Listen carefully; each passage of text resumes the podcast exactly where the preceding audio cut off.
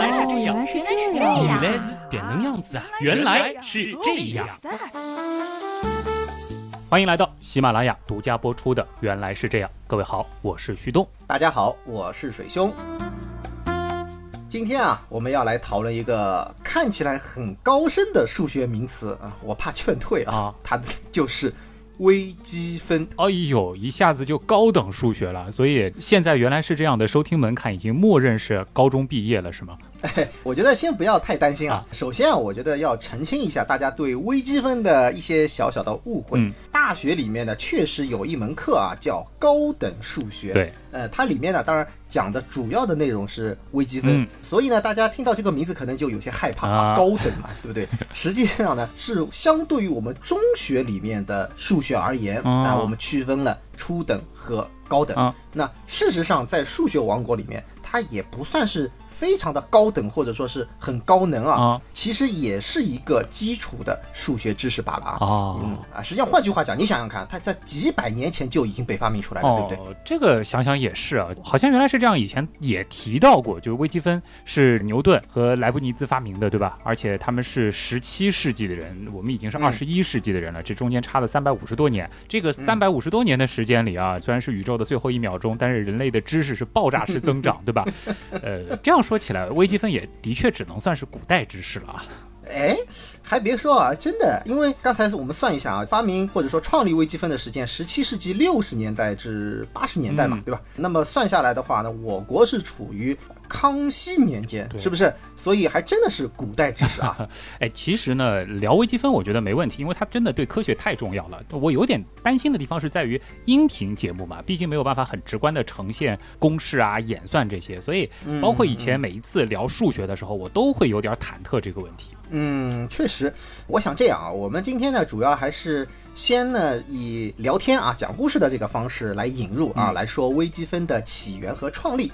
呃，主要呢让大家知道一下它的来龙去脉、嗯。啊，所以呢也不会有非常复杂的数学演算啊，啊。尽量不出现公式啊，嗯。但可能无法避免。啊呃，所以呢，我们也希望这些公式呢也比较简单，不算这种大型的吧，对吧？所以呢，四舍五入等于零吧。啊 这个也能四舍五入，反正总之就是大家先别着急换节目，对吧？呃，这期节目，呃，我判断下来应该还是能听的。对对对对，只要大家耐心的听啊，我想应该是能够听懂的，嗯而且呢是对我们往期的一些节目呢有一些比较好的补充的作用啊。啊那么当你听了之后，如果你听懂了，那相信对于你以后去学习微积分，应该也是会有很大的帮助的。哎，我觉得这个很重要。包括其实有一些朋友，呃大学里面可能也没学过微积分，但是后面想我怎么样去自学，其实这个也是一个呃入门课程，对吧？那这样一说呢，我也就放心了啊。那么我们就愉快的开始吧。好。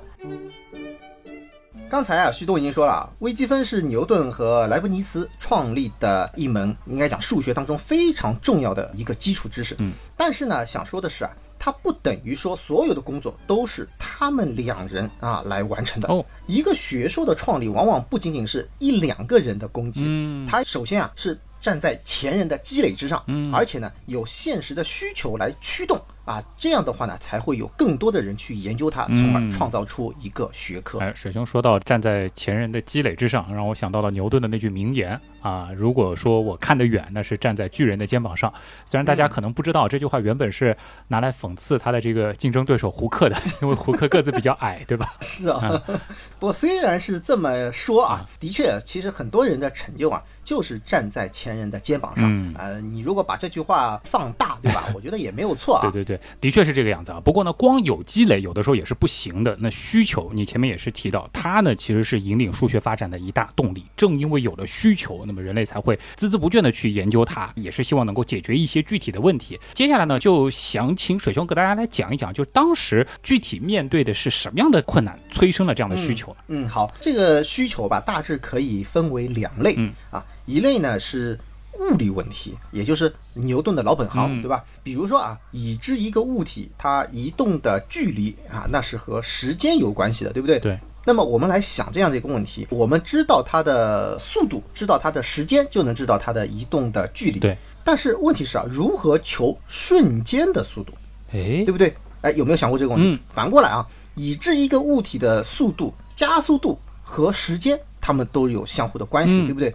那么怎么样能够把这些组合在一起，然后得出它总的一个移动的距离，是不是？对哦这是经常会遇到的问题啊。是所以这些问题呢，在人们的实际生活当中啊，也会碰到。在牛顿还有其他一些，包括哈雷啊等，他们在研究天体运动的时候，当然也会遇到这个问题。啊，对，这个太经典了，到处都是这样的问题啊。嗯能不能具体一点？就是当时人们遇到的这个难点主要是在哪里？难点啊，讲的简单一点，就是说，当时呢，我们知道的是什么呢？这个速度的公式、嗯啊，也就是说，移动的距离除以时间就能得到速度啊。我相信很多小朋友都能知道这个道理，对吧？这个公式的本身，我应该讲是没有问题的。嗯，但是，往往我们生活当中遇到的是什么？速度它是在变化的，是不是？加速度也是在变化的，那怎么办呢？哎，瞬时的速度到底应该怎么求呢？那么按照当时的理论，或者说是我们讲按照原理来讲的话，啊，应该是什么呢？也是拿距离去除以时间，嗯得到一个瞬时速度。那么也就是说，你瞬时的距离是怎么算的？哎 这是个问题，对不对？对，因为瞬时我们讲它的时间的间隔，你可以认为是零。嗯，那么瞬时的距离，那当然也是零。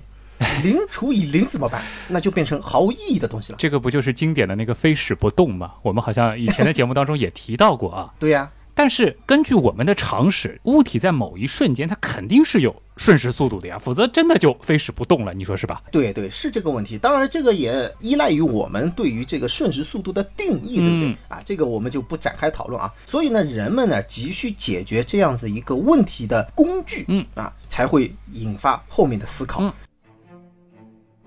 那么另外一类的需求呢，自然就是数学问题，嗯啊，那么这可能相对来讲会抽象一些。嗯比如说啊，我们给定了一条曲线，我们就能够知道这条曲线所对应的函数啊。对那么如何来求这条曲线它的切线？嗯，对不对？以及这个曲线的切线和它的其他的，比如说和它相交的线条呀，嗯和它相交坐标之间就是围成的这个面积那，也成了一个比较大的问题。哎，其实啊，如果没有学过相关知识的朋友，应该听到水兄提的这个问题，感觉好像不难，但你一时半会儿又想不出一个好办法。毕竟就是曲线和直线比起来是没有那么的有规律，那么的简单明了的，对吧？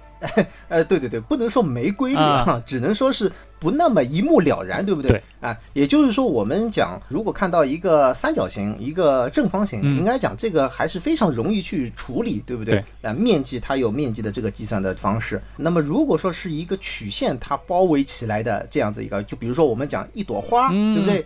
啊，它围起来的那肯定就是一个不规则的这个图形，是不规则图形的面积，那就成为一个大问题了所以说啊，在微积分发明之前啊，那么那些数学呢还算是比较简单的啊，或者说按我们现在来讲就是初等数学，嗯包括我们所熟悉的欧式几何，嗯对吧？这个都是属于比较初等的。虽然啊，我们讲初等数学，它好像没有办法完全解决这些问题，嗯但实际上呢。人们也已经在这个当中摸索出来了一些方法，嗯，甚至已经有了积分、微分的这些初步的概念或者说雏形。哦，你的意思就相当于在微积分正式被发明或者是建立起来之前，对于一些具体的问题是已经有了具体的解决方法了。哎，是的啊，我们来举个例子啊。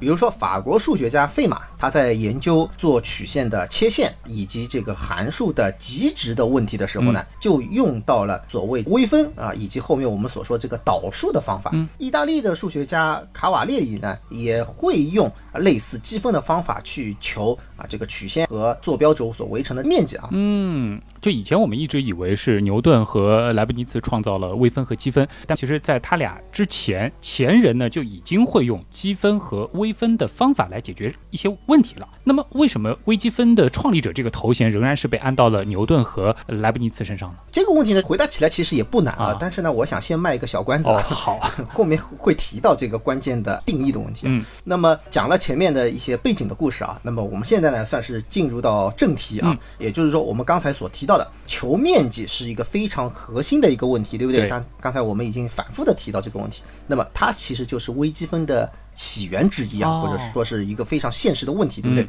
所以呢，我觉得还是从面积开始来讲起，嗯，好不好？好，我们就从比较简单的啊，矩形、嗯三角形、圆形开始，好不好？好啊哎，相信这个面积的公式大家都非常熟悉吧？哎，徐东老师 说一下。这个也不用考我了吧？小学数学老师应该就教过，对吧？矩形的面积公式，长乘宽嘛，对吧？三角形呢是底乘高除二，圆嘛派下方嘛。嗯，对，这些规则的图形啊，应该讲还是非常容易的啊。对对对，其实我记得在学生时代啊，最喜欢的也就是这种规则图形。但是有一种问题我们就很头疼，就数学老师让我们嗯求一些不规则图形的阴影面积。这个嗯，对对，很多难题其实就在这里边儿，对吧？看着好像很简单，但是你要有一些很巧妙的方法，最后把这个阴影面积算出来。那么对于最后一两题。对对很多同学来说，其实阴影面积到底是多少，他们可能不知道，但是心里的这个阴影面积很大是肯定的，对吧？嗯，好，呃，这个玩笑归玩笑啊，那你有没有想过这个问题啊？数学老师他所出的这个题目当中啊，这个所谓的不规则的图形，它其实呃也是有原因的，嗯，也是通过这种方式告诉大家，我们生活当中遇到的东西，往往它就是不规则的，所以说哎对一定要去习惯去解这种不规则图形的阴影面啊，。就我们不要把数学和生活分得太远，对吧？还是要具体到生活中的一些问题啊，它的确是解决这些问题的好方法。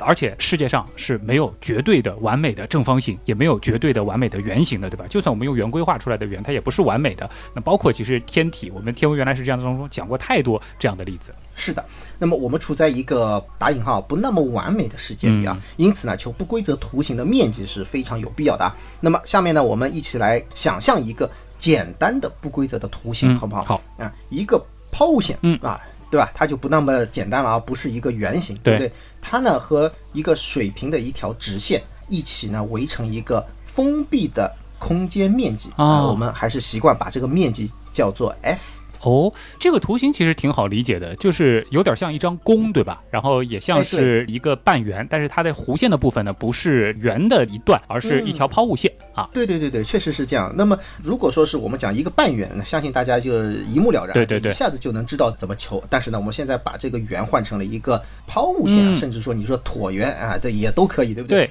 那么这个图形在我们生活当中实际上是非常常见的啊。是。那么为了方便起见啊，我们把弓形啊下面这条线段左边啊记作 A，、嗯好不好？右边记作 B 啊。那么所以呢，这个线段 AB，那么拱形呢也就是弧线 AB，、好不好？嗯好，那么我们来想象一下，这个图形 S 它这个面积到底应该如何去求解呢？哎，图形看起来是很简单，但正像我前面说的一样，就是如果没有一些知识储备的话，突然让我去求它的面积，可能真的就是毫无头绪了。对你可能会说，哎呀，这个我没有学过微积分啊，或者说我没读过大学，这个东西怎么弄，对吧？啊但实际上啊，我们也很幸运，就是两千多年以前，数学家阿基米德就已经解决了这个问题。哦，所以阿基米德他不仅仅说是在物理方面很有造诣，数学方面他其实也是个大牛，是吧？哎对对对，他不只是洗澡嘛，对吧？啊 呃，他的这个方法是什么呢？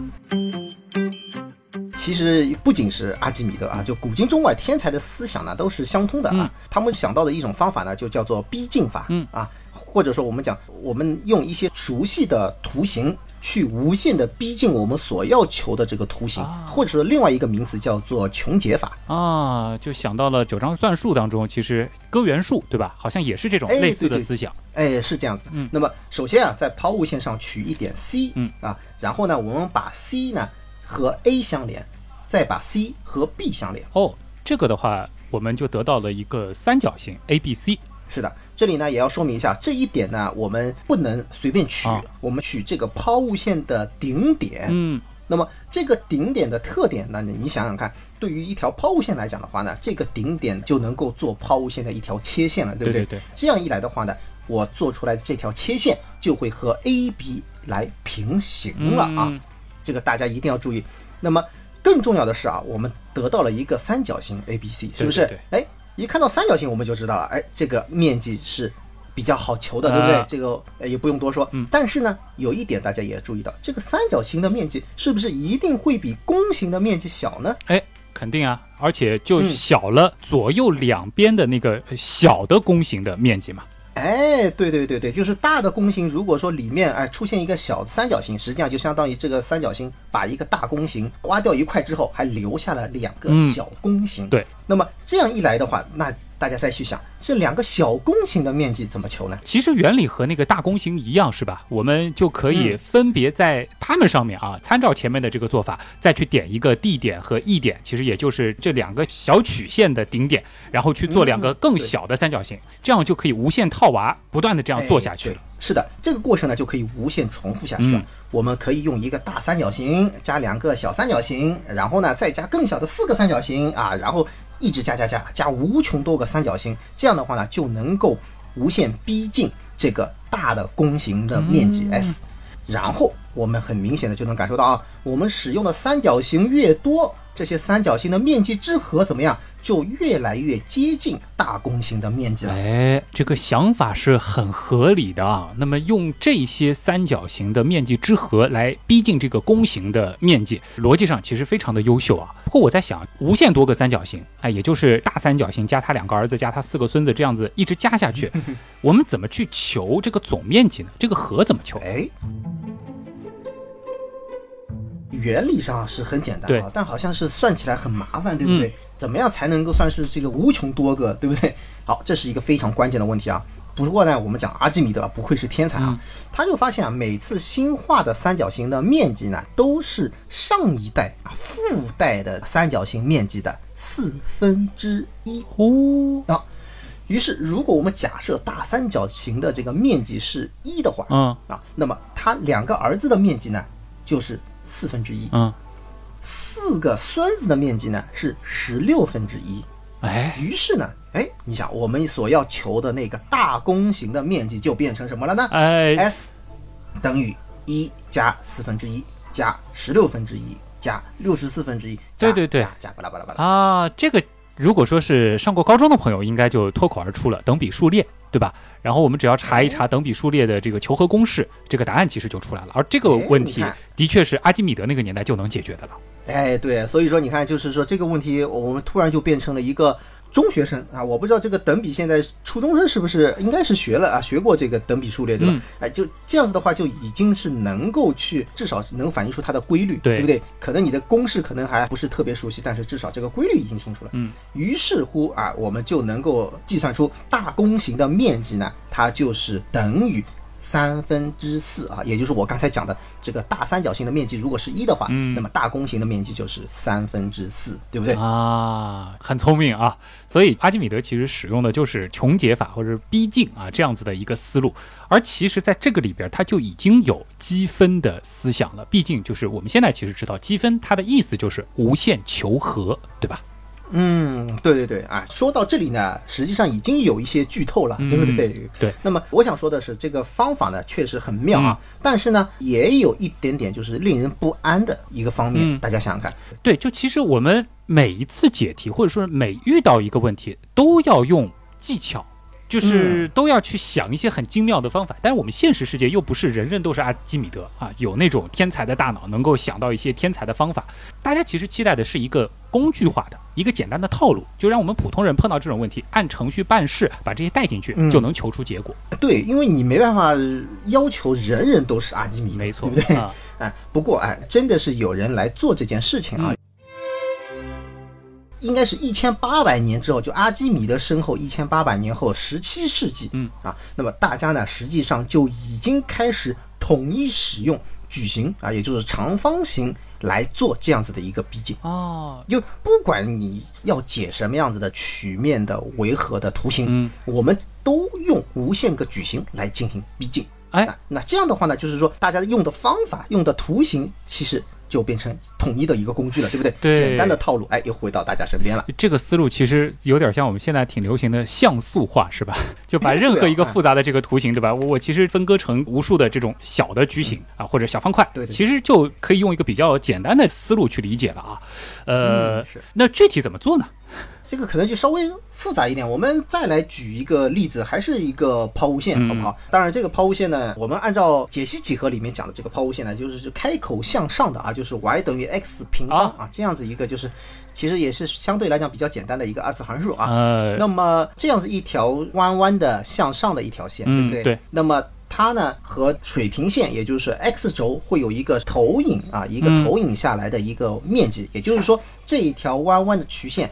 和 x 轴它所对应的这样子一个面积，好不好？我们就来想一想这个面积怎么求。呃，其实这个图形读过初中的朋友应该很熟悉，就是原点开始慢慢向上，就有点像个滑梯一样的这个图形，对吧？然后我们其实相当于就是求这个滑梯它的侧面的投影啊，它的这个面积到底是怎么样的？对对对对，哎，就是这样。这个怎么求呢？是不是就是要把它分成很多很多很多的小矩形了呢？哎，对，确实是这样子啊。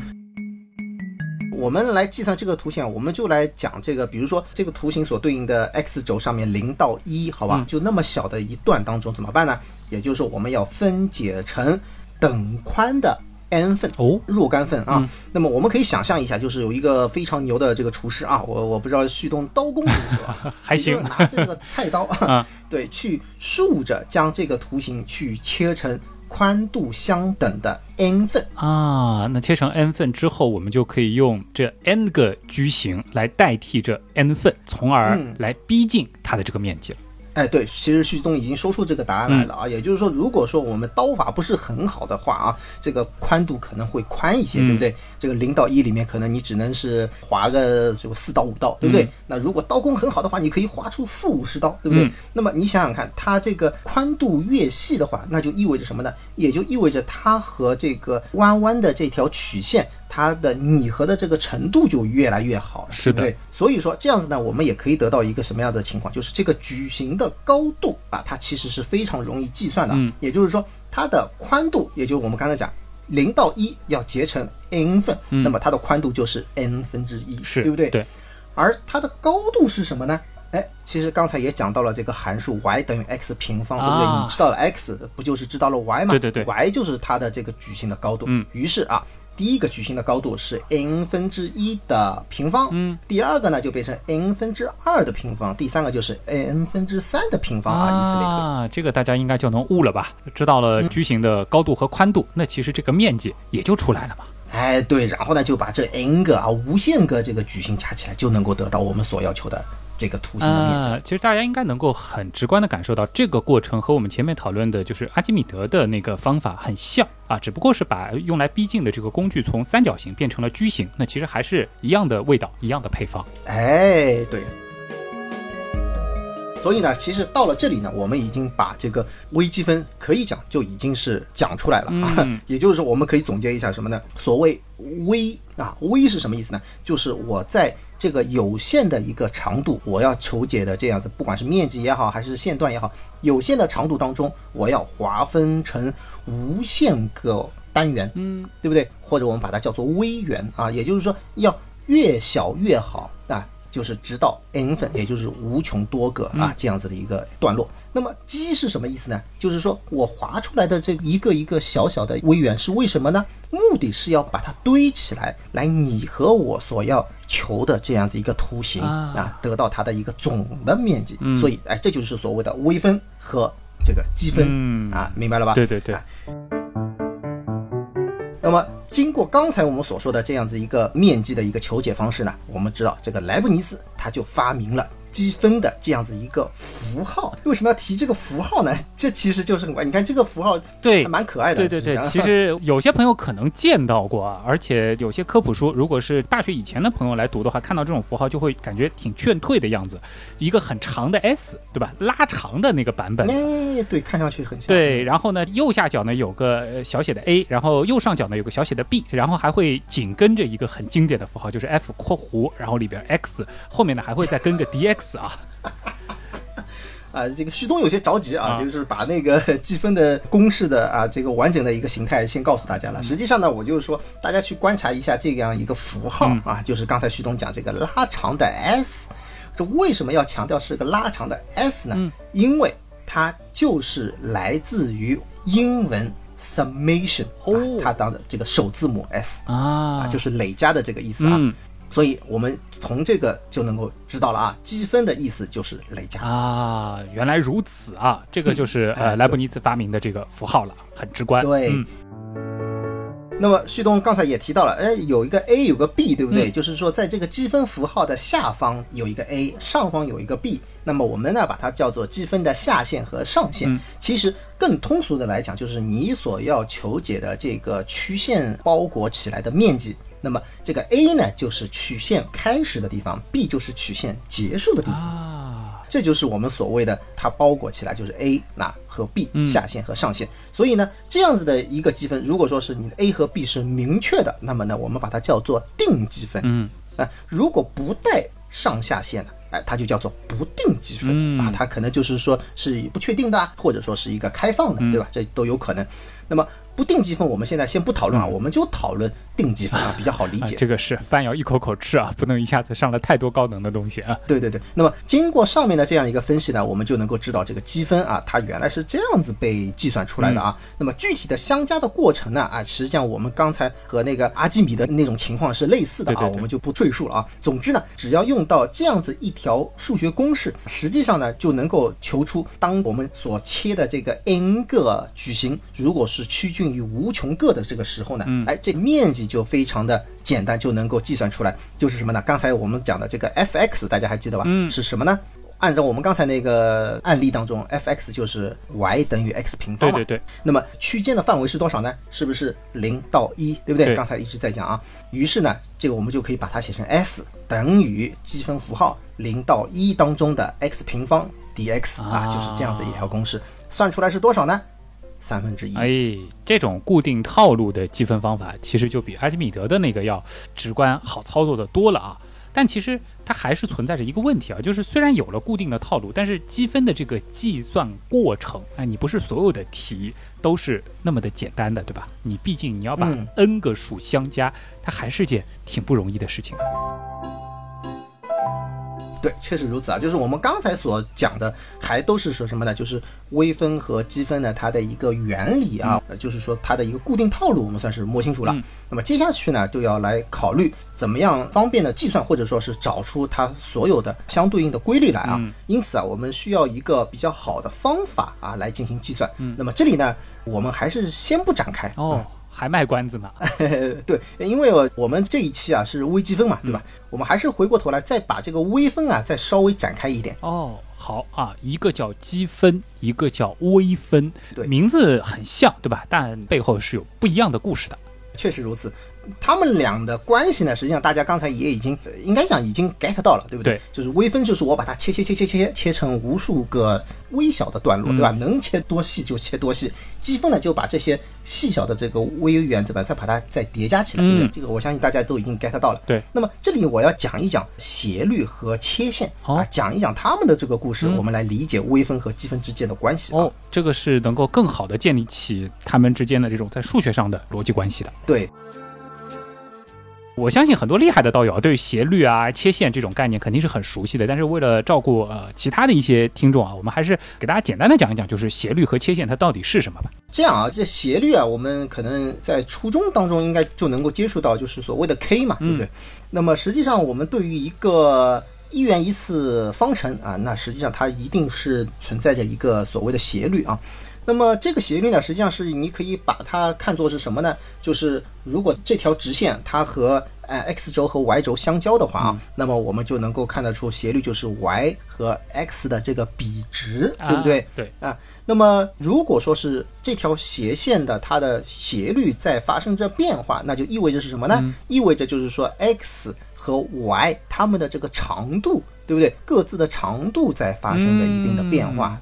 是不是这样子的？对嗯，当然我们也可以把它写成一个比例的关系，就是说什么 y 比上 x，或者是哎，在这里我们要采用微分的思维，把它写作 delta y 比上 delta x。啊，就是那个三角形一样的那个希腊字母嗯。对对对，为什么要讲 delta 呢？实际上就是要讲什么呢？就是说它可能会随时随刻的在发生着变化，也就是说嗯我们刚才所说的这个抛物线。抛物线上它有无数个相切的切线，对不对？每一条切线的斜率是不是都在变化？对对，那我们可以把那个抛物线想象成一个小山坡，嗯是不是？对，哎，我们在爬山的时候，你想想看，就是说这个山越陡峭，就是说我们讲数学上就是斜率越大，啊，对不对？对那么也就是说，我们在爬山的过程当中，这个斜率它是怎么样子的？哎，它实际上时时刻刻在变化，对不对？嗯当我们爬到山顶的时候，是不是这个斜率就平了，哎就零，对不对？对对对哎，那通过这样一种想象，大家就知道为什么要用 delta 来表示，因为你在爬山的过程当中，你所走的每一个点斜率其实都在变化。哎，这个就很直观了啊！水兄说的爬山的这个例子啊，就可以联系到我们呃这个系列刚刚开始的时候谈到的这个瞬时速度的这个概念相关联了，对吧？因为物理上其实有一个很经典的公式嘛，对吧？就 S 等于 vt，v 是速度，那么 v 越大就表示速度越快。那我们其实也可以把这个斜率啊，把它理解成是广义上的这个速度，就是这个斜率越大，就表示呃这个变化越快，对吧？哎，解释的非常棒啊！到底是旭东主哎呦，讲啊，过奖过奖啊！哎，但其实我想到一个问题啊，就是嗯我们刚才其实如果是讨论直线的话，这个问题不大，对吧？确定这条直线，我们其实找这个它和 x 轴和 y 轴的这个交点就行了。但是如果是在这个曲线的这个问题当中，我们要确定一条这个切线的话，因为切线是和曲线它只有一个交点，对吧？嗯，对对对，如果仅凭这一个点，我们怎么去确定这条切线的斜率呢？啊，对，这是一个非常好的一个问题啊。我们可以这样子来想象啊，我们先不考虑这条切线怎么样去做啊，嗯我们首先想就是说，对于任何一个曲线，嗯，我可以随便去画一条直线，对然后这条直线呢，它可以和这个曲线呢存在着两个交点，对不对？对那么这两个交点呢，当然我们也可以有一个名词了啊，这条线就可以叫做割线，对对？嗯，这个其实很形象，就相当于是这条线把这个曲线割成了两半，所以叫割线。哎哎，对对对，很好理解。然后呢，我们有了这条线之后呢，我们可以平移嗯啊，让它呢慢慢慢的去移动移动啊，移动到所谓的就是我们讲纸和曲线存在一个交点的位置。那么这条线，那它当然它就是一个切线，嗯并且我们可以知道它的这个斜率。那么它这个斜率其实是什么样子呢？嗯哎，那么我们再来想象一下，就是不是刚才讲的是有两个交点吗？对不对？两个交点实际上就能够确定这样一条直线了，对不对？嗯那么你想想看，在切点的这样一个位置上面来讲的话呢，是不是就意味着我这条线是在无限的去接近，就是所谓的这个相切的这个点呢？，对，这不是两个点的距离，它是无限的在接近，接近到最后，其实它的这个距离可以理解成是无限接近于零，但又不等于零对，哎，是不是听上去又很耳熟？啊，其实就是无穷小，对吧？呃，当然不是说是负无穷那个概念，就是无限接近于零的一个概念。哎，对对对，所以呢，这就是为什么我们上面所要提到的就是把那个斜率，就是 k 等于 y 比 x，要把它写成 delta y 比 delta 嗯 x。哎，这个其实就很完美的解决了这个矛盾啊。所以在切线的那个位置上，我们可以把它想象成是有两个点，只是说这两个点的距离是无限接近于零。对，大家一定要知道啊，这个非常的关键啊、嗯 delta x 和 delta y 无限趋近于零，对但是不等于零。啊，为什么说这个非常重要呢？因为一方面它解决了我们讲任意一条曲线的切线的斜率的问题，嗯，同时也避免了我们刚才所提到的，就是零除以零的哎，是的啊，对不对？对，哎，所以啊，莱布尼茨呢就给这两个趋近于零却不等于零的 delta x 和 delta y、啊命名为微分，记作 dx 和 dy 啊，表示无限细分得到的无穷小的量。哦，听到这个 dx，大家应该已经知道了啊。我前面说的这个公式当中，其实也有它的登场，对吧？所以微分它就是一个无穷小的量啊，也可以理解为一个无穷小的长度。但是我们一定要注意，就是虽然它和零无限接近，但它终究不是零。嗯，没错啊。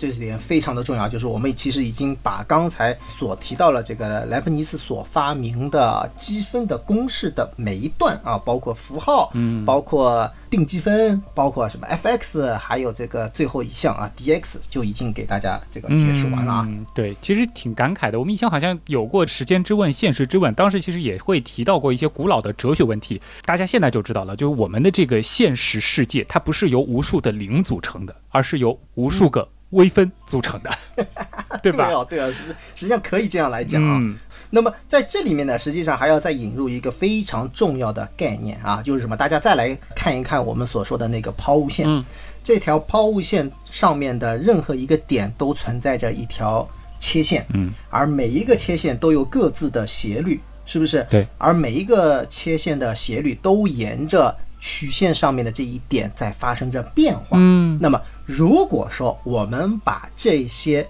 切线的斜率全部把它汇成一起，嗯用一个函数加以描述。注意啊，是用函数来描述切线的斜率。嗯啊，那么这样子一个函数是什么呢？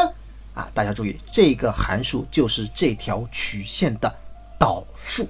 所以导数就是这样来了哎，就是导数或者说是什么叫导函数？啊。哦，明白吧？就所谓的求导，求导就是这个求导。哎，对，求 求导实际上就是来求这一个曲线所对应的斜率的函数，明白吧？嗯？对，今年参与过地狱难度的新春闯关、虎年闯关的朋友。应该知道，就是我们有一些问题，就是需要通过求导来解决的，是有点超纲啊。其实大家可以来想象一下，如果是给大家一个常数，嗯，也就是说任意一个实数，对吧？任意一个数字，那么它呢是没有任何的所谓的切线的，对不对？对。所以，如果我们对这样子一个常数求导的话，那么它的斜率是多少呢？那应该就是零喽。对，就是零。那如果说是一条直线，我们非常熟悉的一条直线，嗯，那么它是不是会有一个固定的斜率？对，也就是一个数字，对不对？没错。所以对它的求导就是一个常数。哦那么对于一条二次曲线，嗯，那么对它的求导出来的结果是什么呢？实际上就变成了一次函数啊啊。也就是说，这样子一个过程就是一个所谓的求导。那么如果说我们把这样子一个过程反过来，嗯，反过来就变成了一个什么呢？也就是说，我们如果说给你一条直线，嗯我告诉你这条直线实际上是某一个二次函数的斜率，那么如果我们反过来做，就能够推导出它的原函数，就是说它所对应的原始的那个啊、哦二次曲线了。那么这个过程就叫做积分。哦，其实这样子我们就把微分和积分在数学上的这个逻辑给建立起来了。对，就是这样子啊，就是我们看到啊，求面积、求导数啊，或者说我们讲积分和微分，看上去是两个东西、嗯啊啊，实际上呢，它是一对互逆的运算，或者说它是彼此依存的关系。嗯那么这样呢，也预示着什么？求一个函数的积分，我们是可以通过原函数非常方便的来求出来。嗯，这就是为什么我们微积分是放在一块儿一起说的，它们的关系非常的紧密啊。对，是的。听到这边啊，我觉得如果不结合一些实际的生活当中我们可以遇到的问题，大家可能还不是那么好去理解啊。我们要不还是回到就是这次一直在谈的这个速度的问题，给大家来解释一下，或者说是来应用应用。行，我觉得是这样。我们因为我们也不是在讲数学课，对对对，实际上，大家可以来想一个什么问题啊？就是因为我们一直在讲这个距离和速度之间的关系。那你想想看，距离是不是速度乘以时间？没错。那么实际上就相当于我们讲长乘以宽，对不对？哎，是的，那是不是我们讲这个距离就相当于一个面积了？是不是？没错。所以你想想看，就是我们上学时候，其实老师都告诉过我们讲这个速度和时间之间的一个关系，或者说是我们经常会画出这样子一个图形来，是不是？是也就是说，我们要计算的这个距离，实际上就是速度和时间它包围起来的一个面积，是不是？哎就是物体的位移了啊。嗯所以呢，我们就可以来想象一下，也就是说，如果我们把这个问题用微积分的语言来表达的话，也就是距离，它就相当于是要对时间进行一个积分，也就是说，我在任意长的时间当中，这个速度的变化，把它累加在一起啊，成为一个什么呢？我要计算这个图形的一个面积、啊、是，啊只不过在中学物理当中，我们接触到的这个速度通常其实是平均速度，但在这个哎积分的概念里，无数的瞬时速度给它累加在一起。对啊，对啊，对啊，就是这样啊。我们来举一个小朋友爱听的一个例子啊，就 比如说光头强哦啊，他去伐木场，啊，好不好？好啊，我们这个光头强呢，他是步行去伐木场啊，嗯而且呢走了十分钟啊。那么他整个过程的速度如果是恒定的啊，你每分钟走一百米，那么它的位移是多少呢？嗯，这个幼儿园小朋友就能解答，对吧？十乘一百，一千米嘛。那么好，我们现在呢再复杂一点啊，这光头强呢，他肯定不是匀速的这么样去走啊，他这十分钟当中每分钟的速度都不一样啊。啊，第一分钟的速度呢是一百米每分钟，嗯第二分钟的速度是两百米每分钟。嗯以此类推啊，那么第十分钟的这个速度就应该是一千米每。你倒是给我走走看，每分钟走一千米啊！当然，动画片里也情有可原，反正这个步伐也够妖娆的啊。反正不管怎么样，这个应该是很好算啊，就是一乘以一百加一乘以两百加一乘三百啊，这样。五千五百米，这个太好算对对，五千五百米啊，对不对？这个是它的一个总的位移的啊数据。但其实这个过程就和我们上面说的这个积分就很像的，对吧？起码思路上。对对对，是啊，其其实这就是一个积分的思路，只不过我们刚才讲的这个例子是把十分钟分割成了十份，嗯，对不对？那如果你愿意的话，你可以把十分钟分割成什么一百份、一千份，直到分到无穷多份的时候，你看，这就是我们所说的积分了，对，是不是？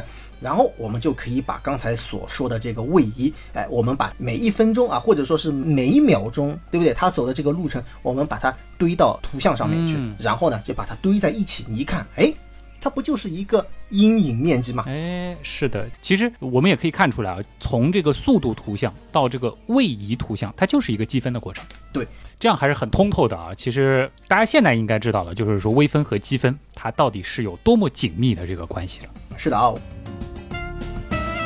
我们再稍微总结总结，就是我们刚才所说的啊，在牛顿和莱布尼兹之前啊，有一些数学家就已经知道如何去求所谓的这个积分啊、和求导啊。这个当然那个时候还不叫这样子一个名字，对不对？对那么不管是求曲线与坐标轴所围成的面积，还是说求曲线的导数，嗯那么应该说呃还是有一些这方面的概念或者说一些方法的。对但是他们的想法呢还不那么系统啊，啊，明白吧？而牛顿和莱布尼茨的贡献就在于什么呢？他们系统的阐述了微分和积分的原理，嗯，并且啊用一套方法把它们联系在一起了。对，其实科学史上真的是这样，就是创立一个学科不容易，它既要有很多很多前人的积累，还要有的时候是需要等一两个天才的出现的。没错，牛顿和莱布尼茨就是天才，嗯。因为他们不仅能够系统阐述微分和积分，更重要的是，他们还发现球面积和球导，呃，也就是我们刚才讲积分和微分，对竟然是一对互逆的运算。嗯，那么由这样子一来的话呢，就意味着什么呢？我们以后要解决类似的这些问题啊，嗯它的难度可以讲是出现了断崖式的下跌。哎，这其实一大堆原来看上去非常烧脑的啊，这可能都是奥数题啊，这个竞赛题级别的这个问题，但其实它在生活当中又非常的常见，有了这个立刻就迎刃而解了。哎，对，那么这其实也就是我们讲微积分当中的所谓什么呢？微积分基本定理、嗯啊，也就是牛顿莱布尼茨公式。当然，我们减少一些公式啊，这方面我们就不多说了啊。嗯这实际上，这个在大学啊，就是高等数学当中，大家都会去学，反正都要去背，对不对？对因为我其实刚才也提到了一点点，就是关于这个二次函数的导数是什么，对吧？三次函数，甚至说是这个 sin、cosine 啊，就是呃三角函数等等，它都会有相应的微积分的基本定理啊。所以说，大家其实只要背出了这样的一些公式，那么你就可以非常自如的，就是微积分这样子去啊、嗯求导或者积分了。对，总之就是求一个复杂曲线和 x 轴围成的图像的面积，只要知道它的原函数就可以了对，其实说白了就是什么呢？带公式就可以了。啊。就是听着很高大上，但是呢，你如果说在大学阶段啊，刚刚开始接触高等数学，其实很多时候仔细的去记啊，认真的去背，遇到的这个题目还是比较好解决的。确实是这样。啊。快接近尾声了啊，要不给大家再梳理一下、总结一下吧？行，就相信这一期到现在可能又变得很催眠了啊。我觉得还好，真的还好，是能听得进去的。因为我们其实也没有再往下面挖很深的东西啊。一开始呢，我们就是从这个球面积来切入，对不对？正方形啊、圆形啊，还有矩形，对吧？三角形这样子的一些规则图形是比较容易去理解的。但是如果说涉及到包裹的这个线啊，它是曲线，嗯啊，那么这就会有一个非常大的困难，对不对？对这时候呢，古人可能是用到了，比如说三角形啊，或者说矩形这样子一些熟悉的图形来逼近这样子一个图形面积。对，那当我们的这个三角形啊，或者是矩形啊，这个用的无穷多的时候啊，那其实基本上就相当于是我们要求的这个图形的面积，或者说是相当于这个图形了，对吧？对啊，但是呢，在数千年之前啊，虽然有这样子的方法，但是呢，往往是需要有一定的技巧，对不对？我们不能要求人人都是天才阿基米德。于是呢，过了很久之后啊，人们终于是形成了一套用标准的矩形的这个方法来逼近图形啊。无论你要求什么样子的图形，我都用无穷多个宽为无穷小的矩形来逼近。对，这样的的话呢，终于形成了固定的解题思路了。但其实还是有一个问题，就是这样子的这个计算，它也没那么容易。嗯，对。那么于是呢，就出现了。天才大天才牛顿和莱布尼茨，对不对？他们呢发现球面积和球岛它是互逆的，对不对？于是呢就发明了就所谓的微积分的原理啊。那么这样子的话呢，计算量就出现了非常大的下降。嗯，整个思路是非常的清晰啊。那么其实，在了解了微积分之后啊，我觉得挺重要的是给大家科普一个概念，就是它对于我们人类的意义到底是什么。哎，其实意义就在于什么呢？我们从一个初等数学来到了高等数学，它的真正的所碰到的问题就是，我们把一个相对理想的一个状态，把它推广到了我们日常生活当中看到的更加平常的一个情况。也就是说，我们之前所说的是相对静态的，或者说是一成不变的匀速运动的等等这样的一些状态，我们观念改变了，对我们看待世界的方法就变成什么呢？这个眼光就变得我更加的。平常，对不对？看更真实了。解决啊，更真实。解决就是呃，不断的在变化的速度啊，啊，不断在变化的斜率啊，不断变化的温度啊，等等啊。所以说这样子一来的话呢，哎，我们就变成了一个动态的一个观点。是，就我们可以用动态的方式来理解这个世界了。这个应该讲就是微积分它所带来的一个现实意义啊，它是解决真正意义上的这个现实问题。对，所以呢，基于微积分，我们可以准确的计算出物体的瞬间的速度啊，嗯，还有呢，可以来描述它的一些各种各样状态的一个随时随刻的变化。嗯啊，那么这样子的一种刻画呢，可以讲是质变。对，因为啊，知道平均啊和知道每个细节，这简直就是天壤之别。对。而且有了微积分，我们也不会在像是芝诺悖论啊、非时不动这样的问题上吵得无休无止了，对吧？这个是上升到世界观的高度。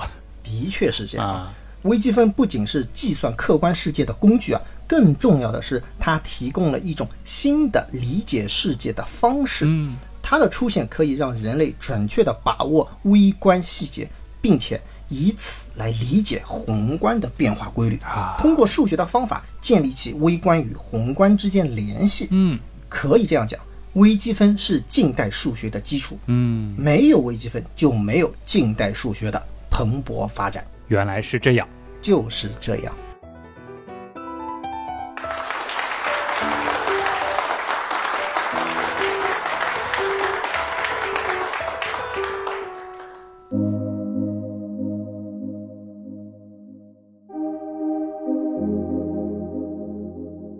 哎，其实聊到最后，你说没有微积分就没有近代数学的发展，某种程度上没有微积分，可能也就没有近代以来的一系列科学成就了，对吧？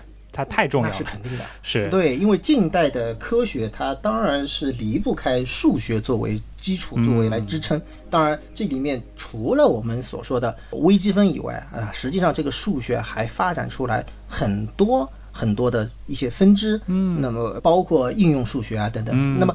微积分呢，它就变成一个什么？它就变成一个基石，对，对不对？哎，呃，当然，我们今天的节目其实是带到了一些数学史的部分啊，可能有一些了解这一部分历史的朋友知道，这个后边还会有什么第二次数学危机啊这些，对吧？因为今天其实我们已经谈到了一个概念，就是无穷小的这个量，它到底是不是零？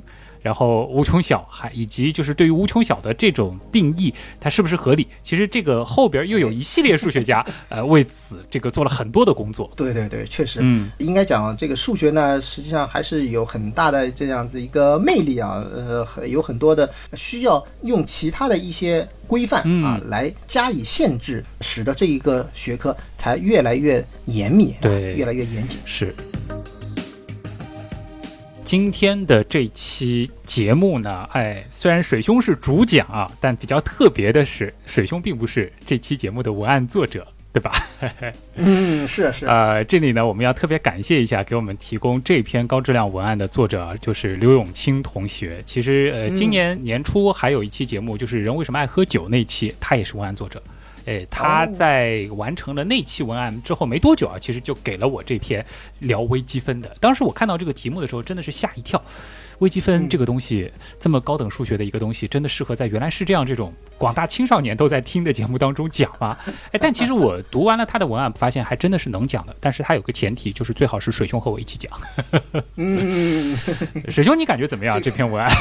这个反正我当时我看到这个之后呢，我也觉得挺难讲。说实话，呃，就是首先这个题目这个劝退感觉 是呃对。其次呢，就是说真的是如果没有一个图形啊，没有一个。求解过程的情况下，我觉得也确实会给大家带来一些麻烦啊，这也是我比较担心的。对，当然这里面我们也运用了一些相对形象化的一些例子啊，但是呢，我也担心啊，我可能。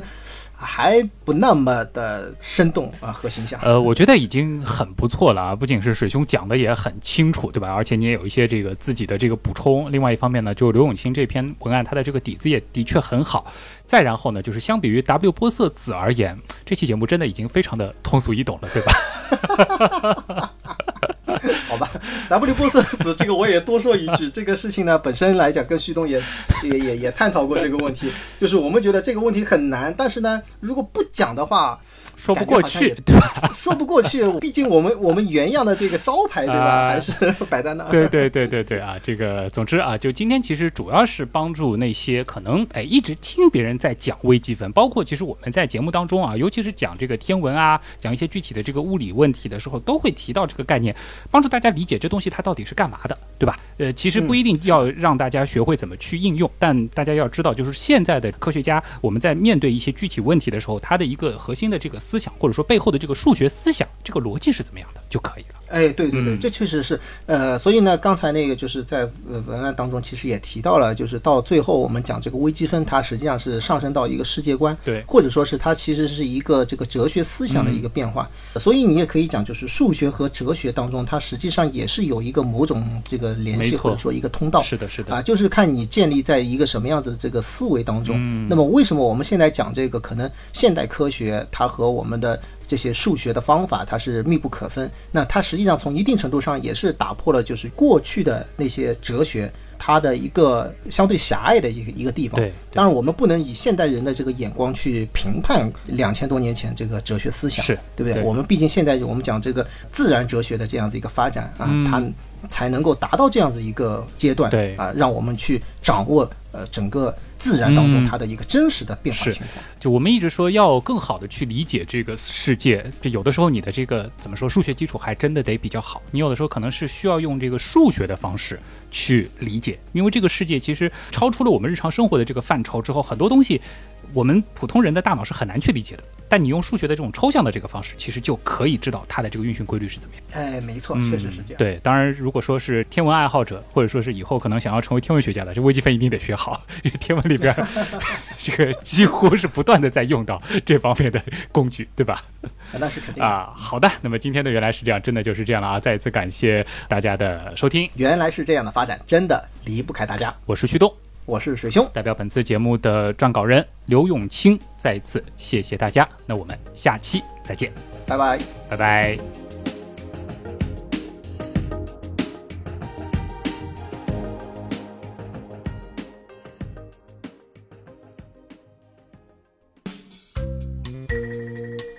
啊，包括我们所熟悉的这个呃，就是几何，对吧？欧几里啊，这个，再来。delta x 啊比上 delta y 就啊不是说反了，对吧？哎，没错啊，解释的非常优秀啊。这个到底是序主序啊？不好意思啊。刚才所说的这个 y 等于 x 平方这个原函数呢，实际上也就算了算了，不提了，不提了。嗯，好。